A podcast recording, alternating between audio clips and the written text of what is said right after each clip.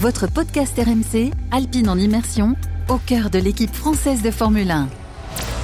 RMC Alpine en immersion. Bonjour, je suis Sébastien Parvery, responsable d'équipe développement aérodynamique. Pour moi, la F1, c'est mon environnement de travail depuis une bonne vingtaine d'années maintenant. RMC Alpine en immersion.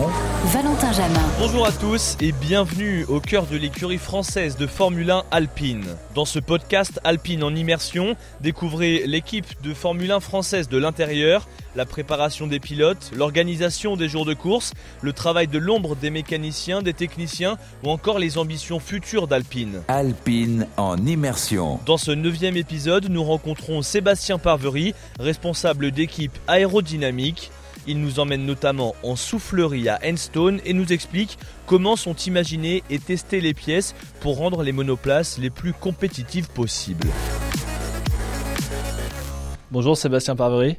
Bonjour. Dans votre titre, on retient notamment le mot euh, aérodynamisme. Euh, de quoi est-ce qu'on parle exactement?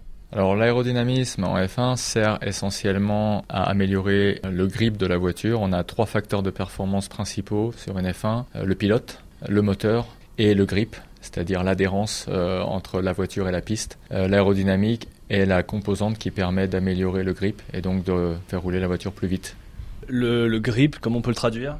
Euh, l'adhérence, l'adhérence, l'accroche du pneu sur la piste, l'aérodynamique et donc l'adhérence entre la voiture et la piste va faire aller la voiture très vite en virage et donc sur une piste fermée va améliorer le temps autour essentiellement. On, parle de, du coup, j'allais dire, on parle de quelle pièce? Du coup, on parle de toute la voiture? On parle de toutes les parties de la voiture en contact avec l'air. On peut dire donc toute la voiture essentiellement, mais après, euh, on fait également des études aérodynamiques sur euh, certains composants internes euh, de la voiture, comme tout ce qui est refroidissement, et même au niveau du moteur, on, on utilise des outils similaires à Viry et à Enstone pour développer la partie aérodynamique interne de la voiture. J'imagine que du coup, les pièces sont d'abord peut-être imaginées c'est ça le début du. Alors on a deux types euh, de d'outils, je dirais, pour euh, le développement aérodynamique. La CFD, en fait, signifie euh, Computational Fluid Dynamics, qui est une soufflerie virtuelle. On dessine des pièces dans des logiciels dédiés. Ensuite, on les teste en virtuel, donc sur écran, avec notre super ordinateur, et on on déduit les caractéristiques de ces pièces. Est-ce qu'elles vont être meilleures que ce qu'on a actuellement? Est-ce qu'elles vont être voilà, on développe des concepts et on développe euh, nos pièces en virtuel. Et une fois que l'on a des pièces qui nous semblent être intéressantes, on va alors les fabriquer et ensuite les installer sur un modèle de la voiture à l'échelle 60% euh, que l'on va tester en soufflerie. Tout cela est encadré par la FIA qui définit les règles d'utilisation aussi bien de la CFD et de la soufflerie. On n'est pas euh, nos limites, on, est, on doit respecter des règles. Ça, prend longtemps l'étape euh, où on vérifie sur ordinateur la, la qualité entre guillemets des pièces?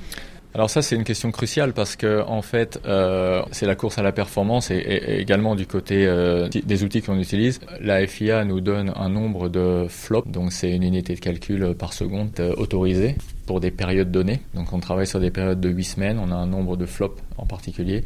Et donc la course à l'armement évidemment c'est de pouvoir faire le plus de calculs dans les contraintes imposées par la FIA. Il y a quelque temps, un an ou deux, on a changé notre super ordinateur. Donc je peux pas vous donner les caractéristiques du nouveau, mais l'ancien ordinateur pouvait faire à peu près 32 500 milliards de calculs par seconde. 32 500 milliards C'est ça. C'est comme si en fait euh, chaque Français faisait un demi-million de calculs par seconde. Alors qu'est-ce qu'on calcule du coup? Parce que c'est énorme. Eh bien en fait on travaille dans un espace euh, limité évidemment dans lequel on installe la, voiture. Chaque espace est divisé en micro-cubes, je dirais. Et euh, on, on, vient, on vient ensuite injecter un flux d'air virtuel évidemment à travers tous ces cubes. Et on va ainsi en déduire l'air au contact de chaque surface de la voiture va donner un appui ou une portance et on va en déduire les euh, caractéristiques, à savoir les performances euh, des nouvelles pièces que l'on va avoir mis euh, sur ce modèle. Donc si on développe par exemple une nouvelle aile arrière, on va importer la géométrie de la nouvelle aile arrière dans ce modèle et puis on va lancer le calcul.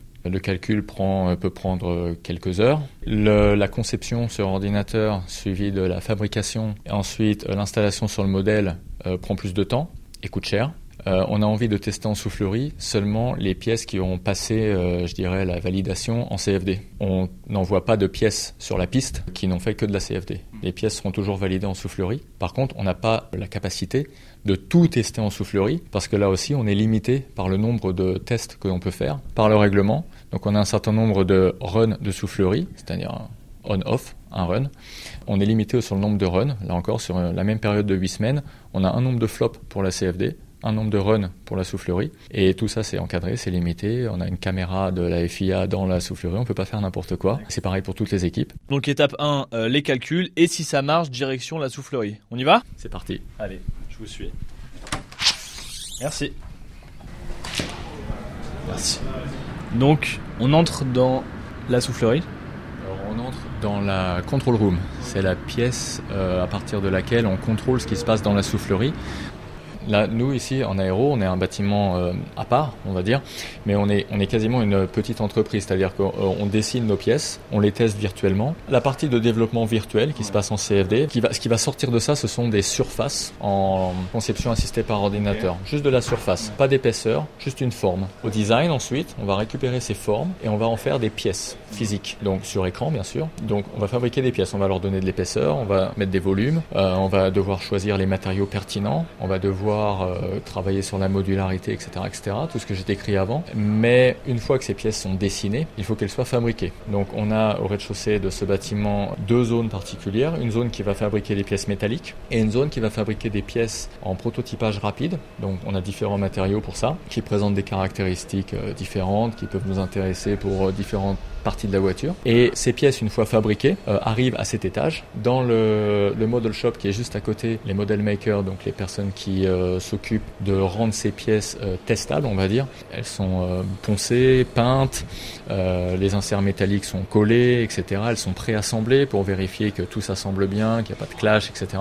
Une fois que ces pièces sont prêtes, on les met dans des boîtes, on dit voilà, ça c'est le programme de soufflerie L avant numéro 14. Ces boîtes sont mises à disposition des aérodynamiciens. Euh, on a un planning de test de soufflerie, donc on sait quand un, quand un programme particulier est testé. Et en temps et en heure, les boîtes arrivent ici, et puis euh, le jour où on les teste, elles rentrent dans la control room et elles sont stockées euh, juste devant nous là. On voit, on voit des petites étiquettes avec le nom du programme, et puis même le nom des options. Vous voyez, option 2, option 8, option...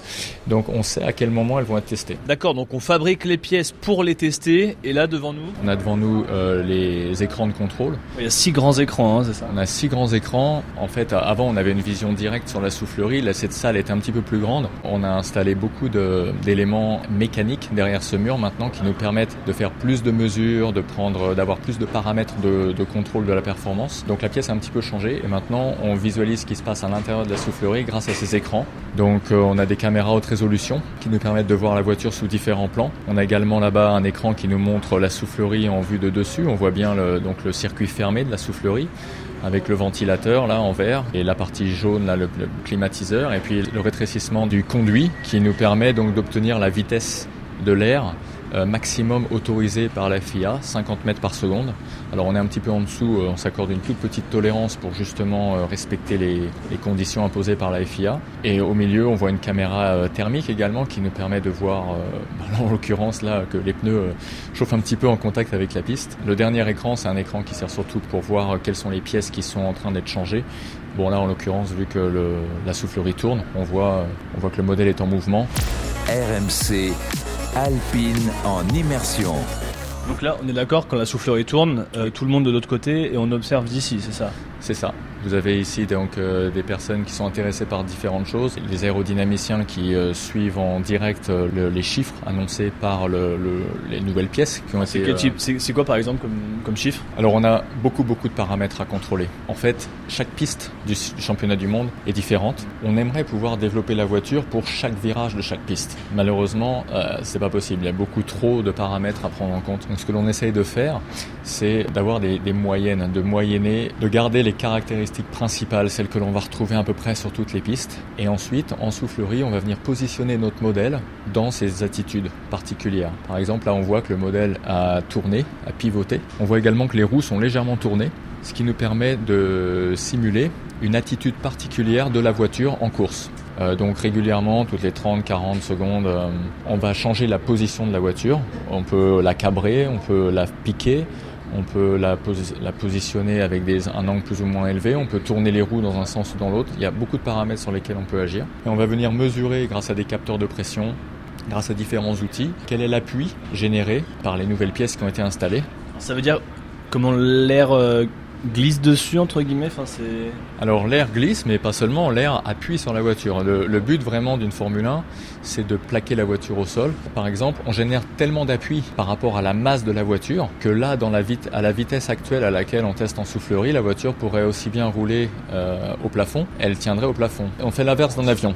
Hein, sur un avion, on va placer les ailes de façon à ce qu'à partir d'une certaine vitesse, l'avion décolle. Eh bien, nous, on fait exactement l'inverse. On positionne tous nos éléments aérodynamiques pour qu'à partir d'une certaine vitesse, la voiture soit littéralement plaquée au sol. Parce que grâce à ça, on aura meilleure adhérence de nos pneus sur la piste, on pourra prendre les virages plus vite, etc., etc. On va plus vite dans les virages. En ligne droite, plus on va générer d'appui sur une voiture, plus on va en fait la ralentir. Hein, le moteur permet à la voiture d'aller très très vite. Mais d'ailleurs, vous avez l'aile arrière mobile, le DRS, hein, dans certaines lignes droites. On autorise euh, les voitures à donc à, à lever euh, une partie de l'aile arrière pour justement euh, perdre beaucoup d'appui et permettre à la voiture bah, d'aller plus vite. Donc moins d'appui, plus de vitesse. Alpine en immersion. Par contre, eh bien en virage, le moteur, s'il peut emmener la voiture à 350 km/h en ligne droite, il pourrait aussi le faire en virage. Qu'est-ce qui empêche ça? C'est la physique. À partir du moment où vous avez la force centrifuge qui rentre en jeu, eh ben ça marche plus. Donc ce qu'il faut, c'est ben, tr- trouver justement le moyen d'aller le plus vite possible en virage. Ça, ça se fait avec beaucoup d'appui, beaucoup de grip. Vous m'avez parlé de ventilateur, de clim. Oui, alors on a une équipe de, de techniciens qui s'occupe exclusivement de la soufflerie, la soufflerie physique, hein, c'est-à-dire que là on est au niveau du bâtiment et de la soufflerie en elle-même. Donc effectivement on a, une- on a un ventilateur donc qui souffle et qui nous permet d'atteindre la vitesse souhaitée de un petit peu moins de 50 mètres par seconde. Mais dans cette soufflerie, euh, quand, quand elle souffle, bon ben on a un flux d'air qui est constant et puis quand elle s'arrête, elle n'a plus de flux d'air et puis ça a tendance à chauffer un peu. Donc euh, l'hygrométrie est importante, la température est importante parce que la qualité de l'air dans la soufflerie est importante. Euh, entre deux runs, il ne faut pas qu'il y ait un run qui soit à 27 degrés et un run qui soit à 18 degrés parce qu'on pourrait avoir euh, des caractéristiques de l'air différentes et donc des résultats faussés. Donc on a également, euh, bon, dans une soufflerie, il y, a, il y a toujours une zone de climatisation qui permet de réguler la température de l'air et permettre donc d'avoir des résultats fiables d'un run à l'autre. Qu'est-ce qu'on modifie du coup sur les pièces? À peu près tout. Tout ce que vous pouvez voir là, à part bon évidemment les pneus qui sont euh, contraints euh, par euh, le manufacturier, je dirais tous tous les éléments que vous voyez en, bleu en l'occurrence, donc toute la carrosserie de la voiture, les éléments de suspension, etc. À partir du moment où on respecte le règlement technique, on peut développer tout ce qu'on veut. On peut changer toutes les pièces que vous voyez là et justement c'est tout l'enjeu de ce modèle de soufflerie.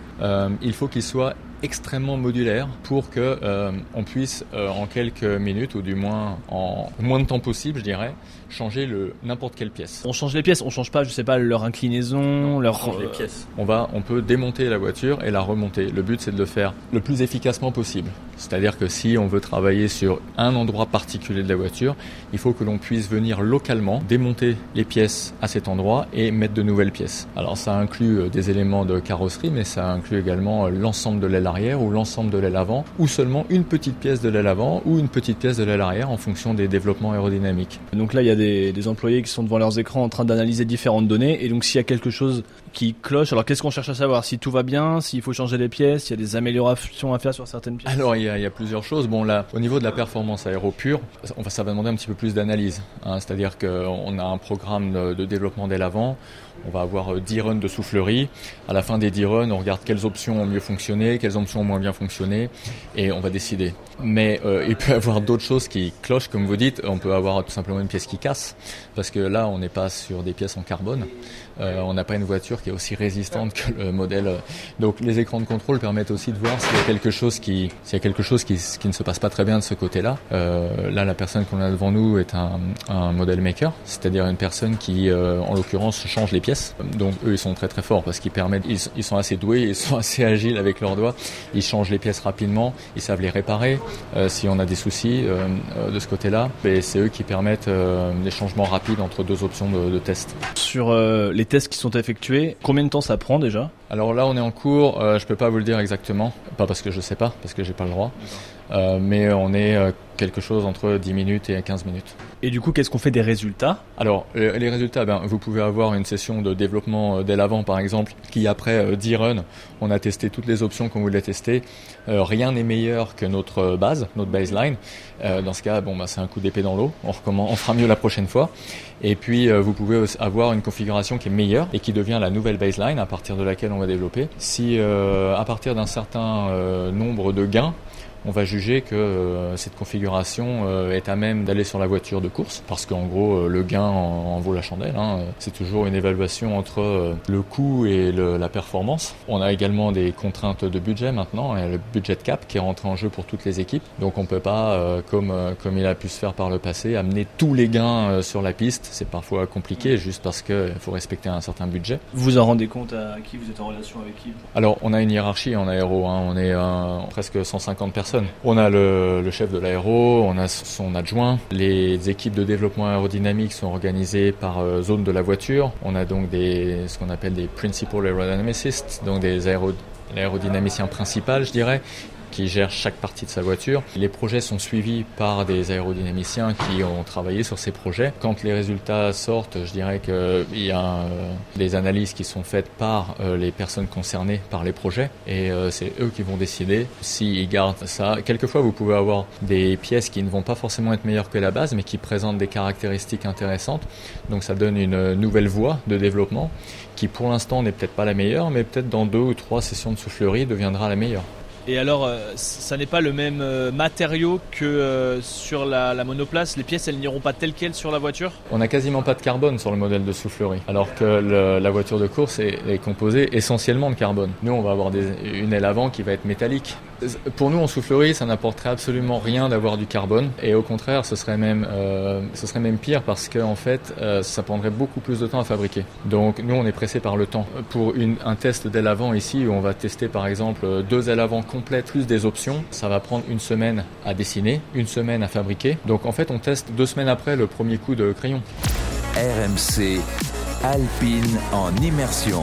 Ce que vous faites servira quand dans le temps? C'est pas une question évidente parce qu'on ne travaille pas forcément comme ça. C'est-à-dire qu'aujourd'hui, avec le budget cap, on sait à peu près euh, quel type de pièces on peut amener à quelle course. Donc en gros, on sait que par exemple sur une saison, si on dit que l'on va amener euh, trois nouveaux fonds plats, c'est un exemple. Hein, on va voir un peu en fonction des courses et du timing. On va dire bon, on va en un peut-être à Barcelone et puis un autre euh, mi-saison, puis un autre plus en fin de saison. Donc après, le planning de développement aéro se fait aussi en fonction de ces dates. Donc on se retrouve, on n'est pas pris au dépourvu. On sait que pour euh, Singapour, il faut euh, telle pièce. Donc ça a été travaillé en amont. On a un programme de développement qui nous permet d'être à l'heure. Si on peut être en avance, on va pas s'en priver. Mais on n'est pas les, on n'est pas les seuls impliqués. C'est-à-dire que entre le moment où la pièce est testée en soufflerie et le moment où elle va aller sur la piste, on peut battre des records de production mais on essaye de faire en sorte de ne pas avoir à battre des records de production.